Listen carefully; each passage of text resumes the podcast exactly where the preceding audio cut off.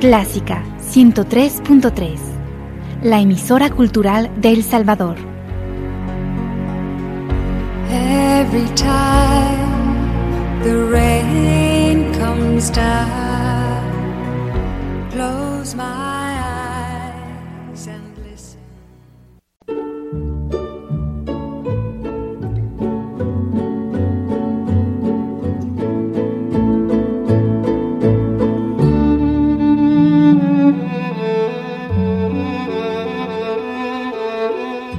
Usted sintoniza Clásica 103.3.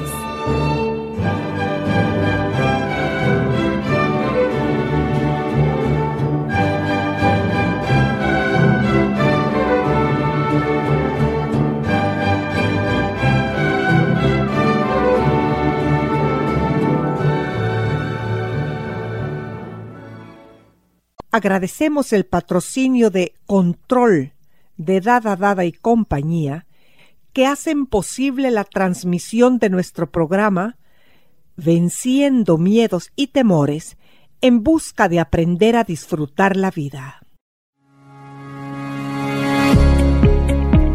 Dada Dada y compañía, una empresa con amplia experiencia en el sector de la distribución de soluciones tecnológicas de monitoreo para vehículos, presenta Control, Sistema de Administración de Flotas. Más que un sistema de monitoreo GPS, Control es su herramienta para monitoreo y control de operaciones y logística, establecimiento de rutas, medición de productividad, gestión de flotas, análisis de tiempos, gestión de combustible y mantenimientos.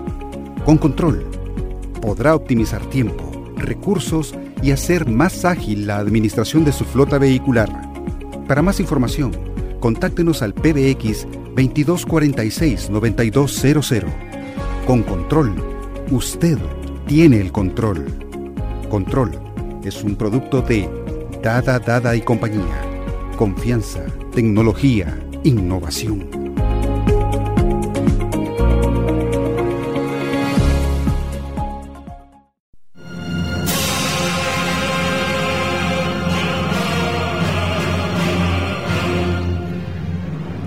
Por el favor de las ondas sonoras, estamos nuevamente en sintonía, ustedes y nosotros en esta su radio, aprendiendo sobre el mundo de la psicología y dando pasos hacia el alumbramiento de nuestro cerebro, maravilloso lugar que almacena nuestras neuronas y transmisores, guardianes de nuestra alegría y gozo o de nuestras angustias y tristezas.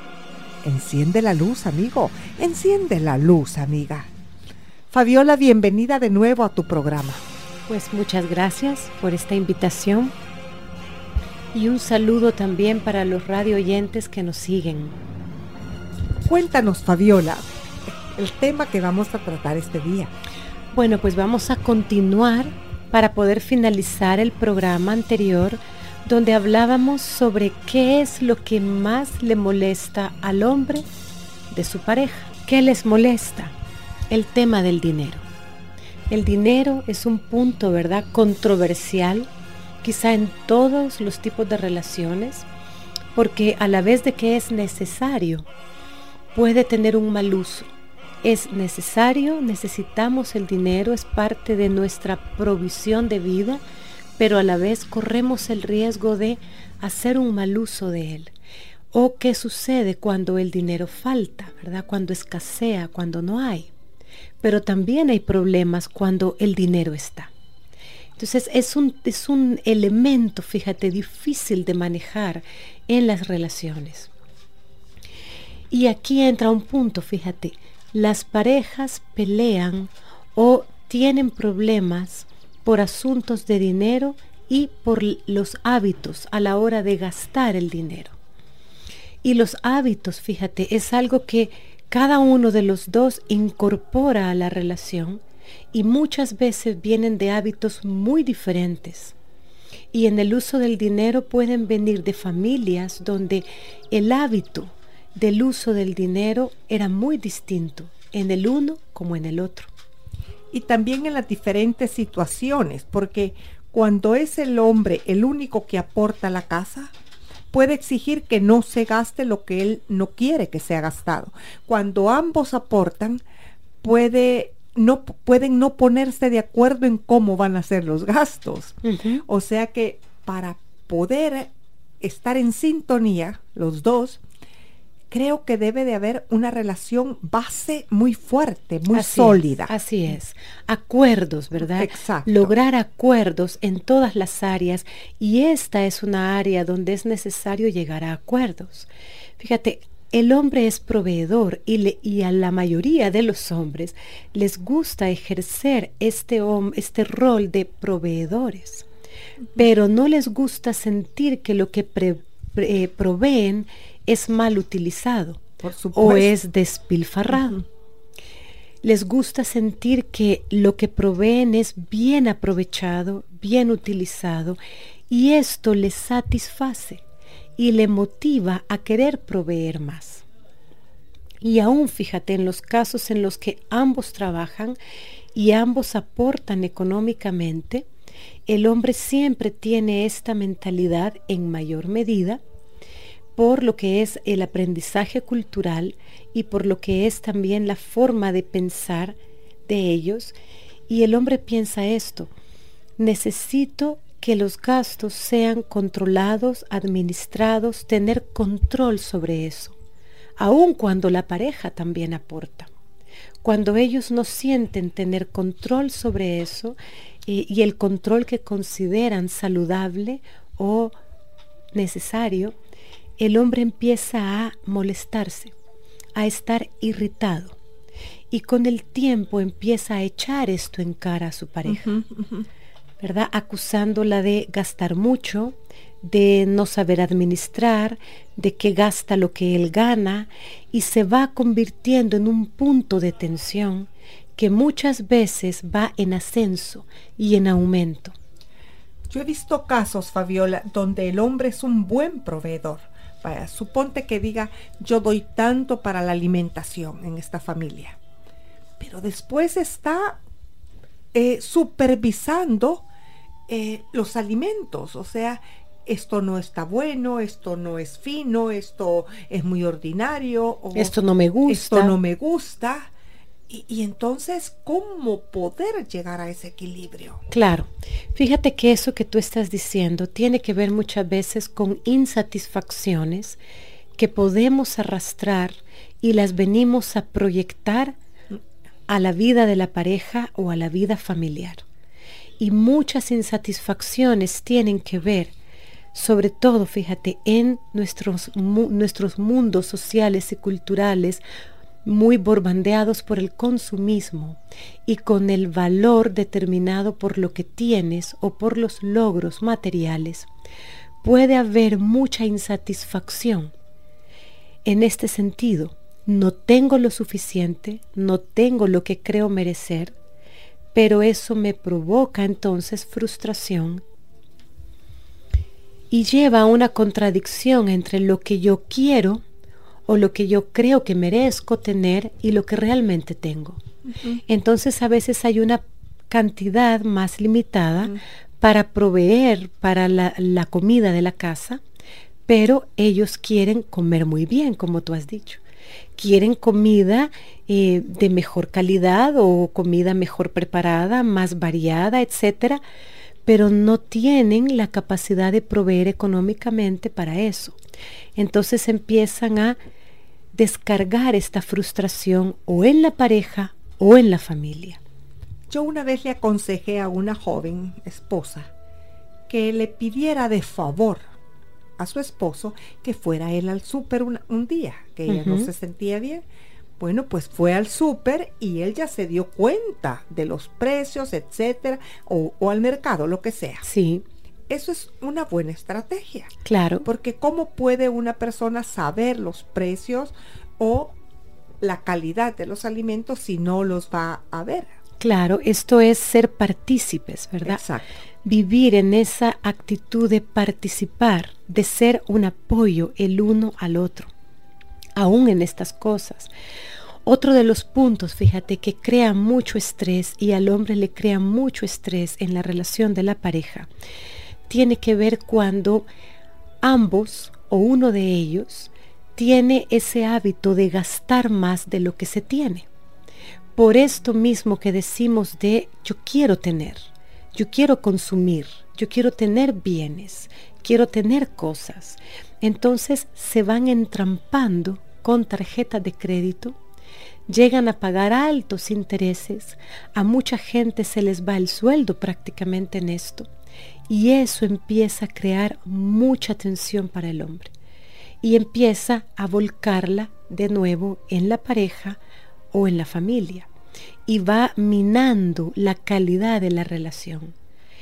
Y esto, fíjate, a veces le sucede a ambos, que les gusta mantener ese gasto muchas veces superfluo, innecesario, pero que no se dan cuenta en el momento de estarlo ejecutando. Queremos obtener este bien, queremos obtener este objeto o este, este aparato electrodoméstico o este modelo de televisión o este modelo de vehículo que en realidad no podemos tener. Pero no importa. ¿verdad? Es como el placer a corto plazo, el, placer momentáneo, sin valorar que esto va a crear tensiones que al hombre le afectan mucho, porque le hace sentir mal en ese rol de proveedor que él quiere tener. Entonces tienen que revisar mucho las parejas en qué están gastando y si uno o ambos tienen la costumbre de gastar más de lo que pueden en objetos suntuosos, objetos muchas veces innecesarios, que a la larga van a añadir tensión y van a ser causa de fricción en la relación. Un día te vamos a invitar en esta radio a que nos des una charla a través de las ondas sonoras sobre el consumo si es necesario que gastemos lo que gastamos o nos hacemos la pregunta, ¿lo necesito o simplemente lo deseo? Así es. Porque ese equilibrio no lo guardamos, Fabiola. Nos cuesta mucho. Exactamente. Sobre todo cuando se nos dice que tenemos que tener. Y cómo vivir en una sociedad de consumo guardando el equilibrio que te acabo de mencionar. Exacto. Exacto, así es.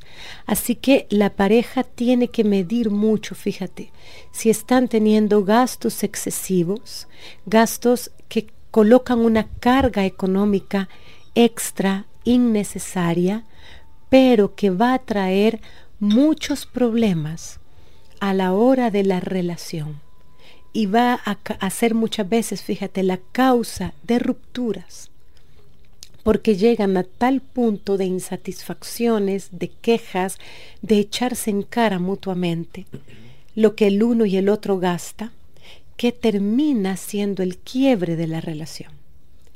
Y al hombre la falta de solvencia económica, la falta de tener esa, esa capacidad de manejo, le frustra mucho y le crea mucha tensión. Hay un dicho que dice, si quieres ser esclavo, endeúdate. Fíjate, así es. Así que es bueno y es saludable tener un presupuesto asignado. Y con franqueza, con sinceridad, sin querer aparentar el uno frente al otro, que no le importa o que esto no tiene, que esto no es necesario, sí lo es. Deben crear un presupuesto y añadir un presupuesto, eh, establecer un presupuesto y no añadir a ese presupuesto cargas innecesarias, superfluas, que van a terminar causando mucha tensión. ¿Tú aconsejas que el presupuesto se elabore entre ambos? Es lo ideal. Ambos deben participar, ambos deben sentirse parte. Además, el uno puede aportar ideas al otro. Ambos se enriquecen, se apoyan mutuamente el uno en el otro. Pero tú crees que el hombre es franco en comunicar a su pareja lo que recibe exactamente y lo que tiene exactamente. Mira, en muchos casos lo hacen. Hay parejas que tienen el buen hábito de ser muy francos en lo que realmente ganan cada uno de ellos e incluso lo ponen en un fondo común. Hay otros que guardan con recelo Exactamente. la cantidad exacta que ganan y nunca se lo comparten a la pareja. Siempre hay algo que se reservan para ellos. Y esto tiene que ver, fíjate, con temores.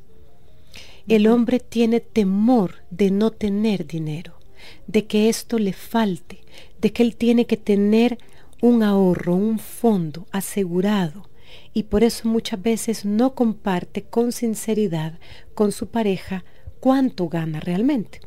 Quizá por el temor a que se lo pidan, se lo quiten y él deje de sentir esta seguridad. Así que las presiones económicas le añaden una presión innecesaria a la relación que impide una sana adaptación y que ocasiona conflictos sin sentido, conflictos que no valen la pena tener. Otro punto, fíjate que al hombre le molesta de su pareja tiene que ver con el tema de la emotividad y la expresión emocional. Todos los temperamentos, todas las personalidades, todas las maneras de ser son distintas. Y hay personas que tienen una emotividad mayor y una capacidad mayor de expresión emocional.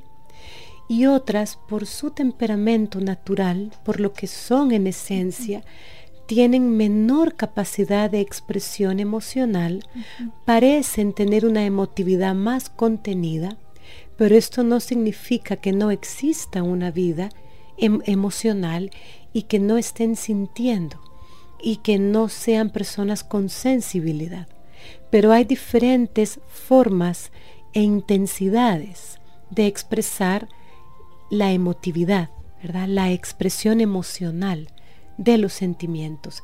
Y aquí suelen haber muchos roces en la vida de las parejas, porque unos sienten que el afecto no llega a tiempo o que el afecto llega en pocas cantidades, con poca capacidad expresiva, y otros sienten que hasta es demasiado y no pueden contener tantas muestras de afecto y tanta expresividad emocional o tanta sensibilidad. Porque también a veces este exceso de sensibilidad hace difícil la relación con una persona así porque es fácilmente herida, es susceptible a ser herida.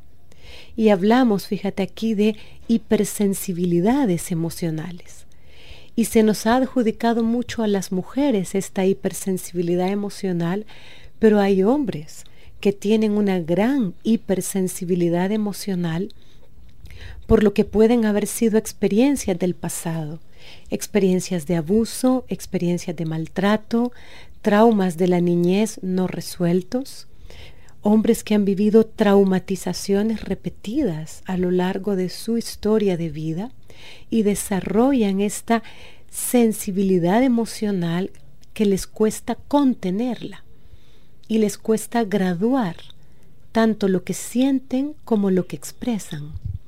Ahora bien, en el punto anterior siento yo que es mucho más fácil el diálogo. Sí.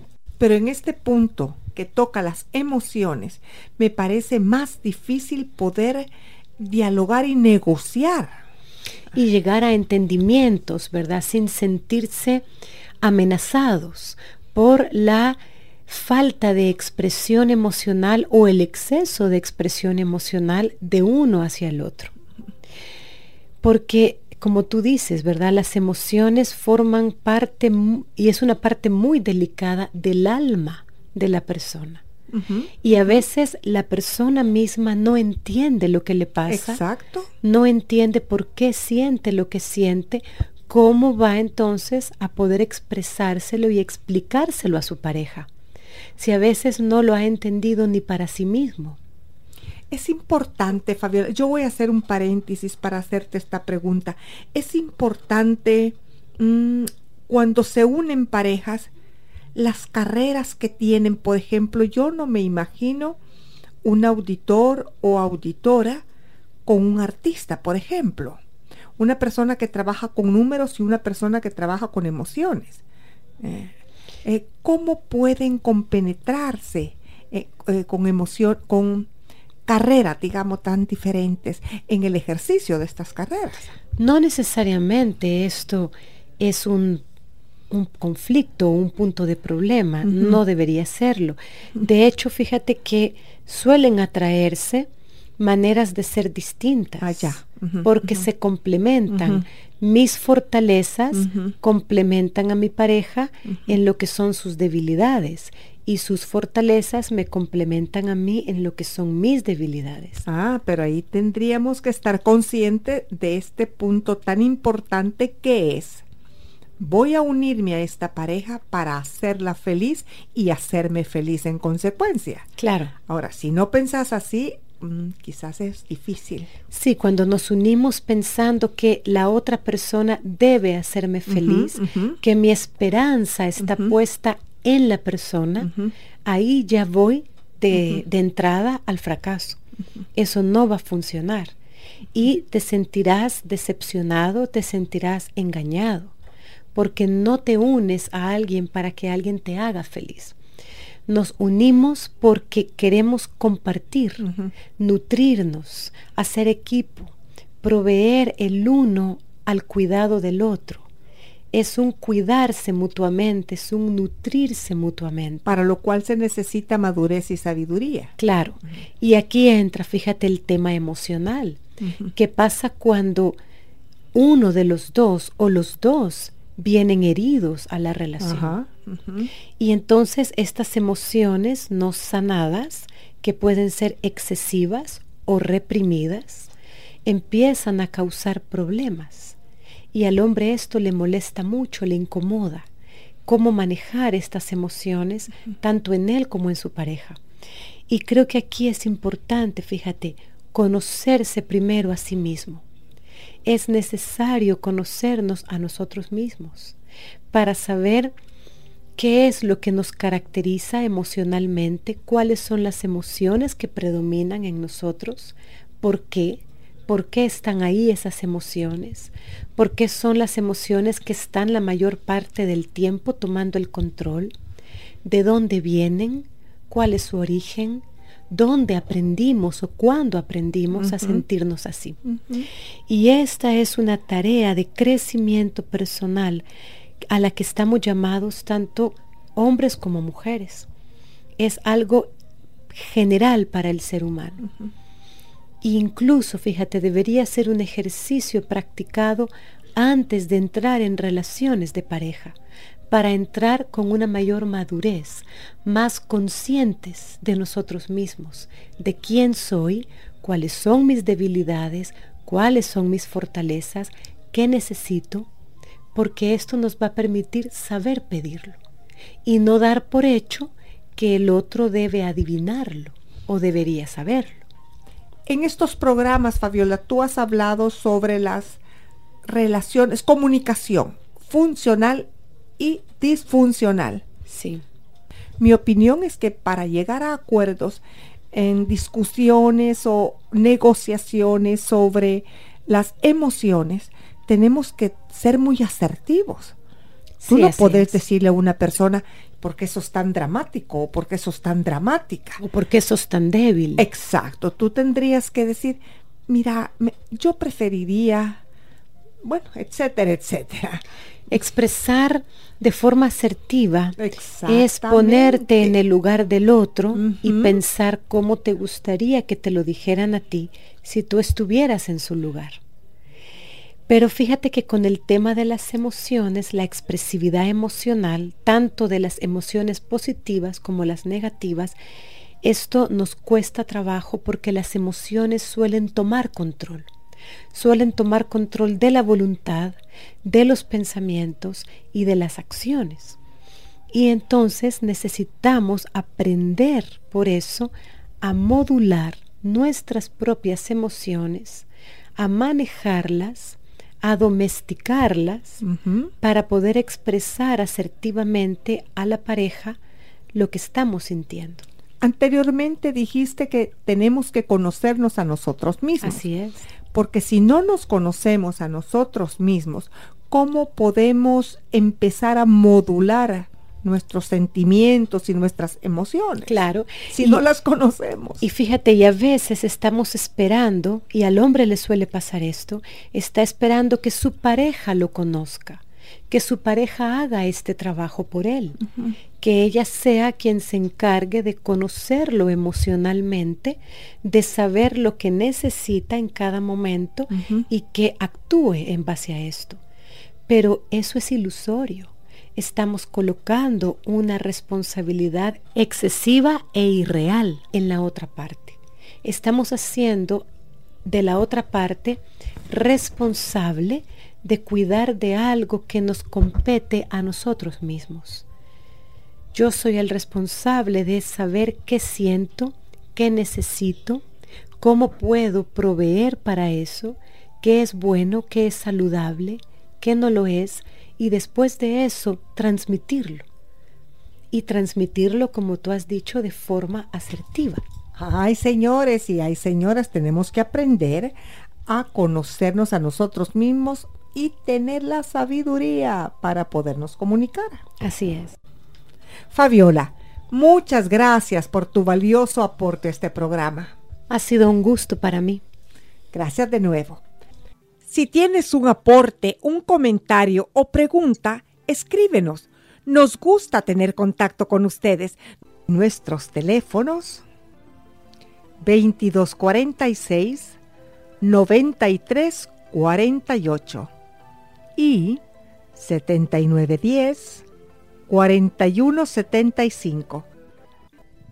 ¿Te das cuenta, amigo radio oyente, como tú y yo tenemos un enemigo que nuestros pasos sigue. Nuestras metas y nuestros logros por él no conseguimos. Pero lograremos atraparlo un día y le reclamaremos su cinismo, le destaparemos la cara y nos encontraremos a nosotros mismos. Las agujas del reloj son impertinentes y autoritarias. Los minutos cuentan y tenemos que dar por concluido nuestro programa sin antes agradecer su sintonía y desearles que Dios guarde sus vidas y los colme de sus bendiciones. Adiós, hasta el próximo programa.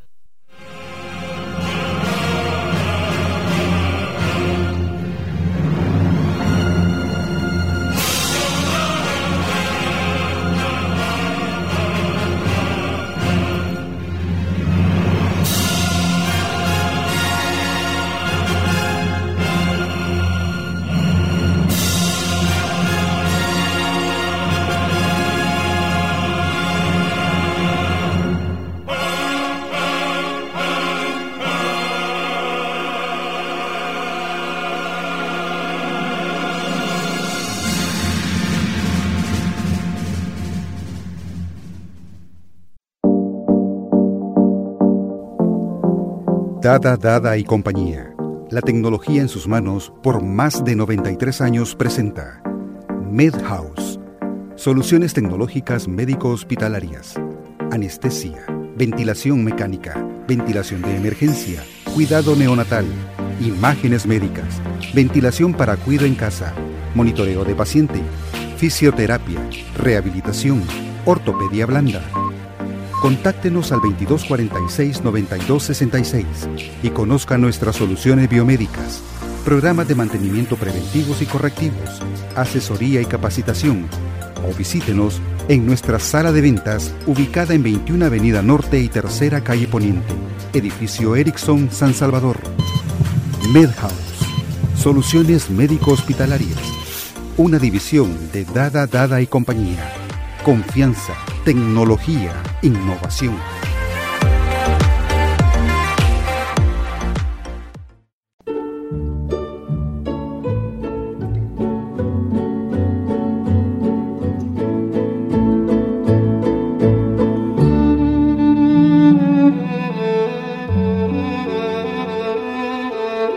Usted sintoniza Clásica 103.3.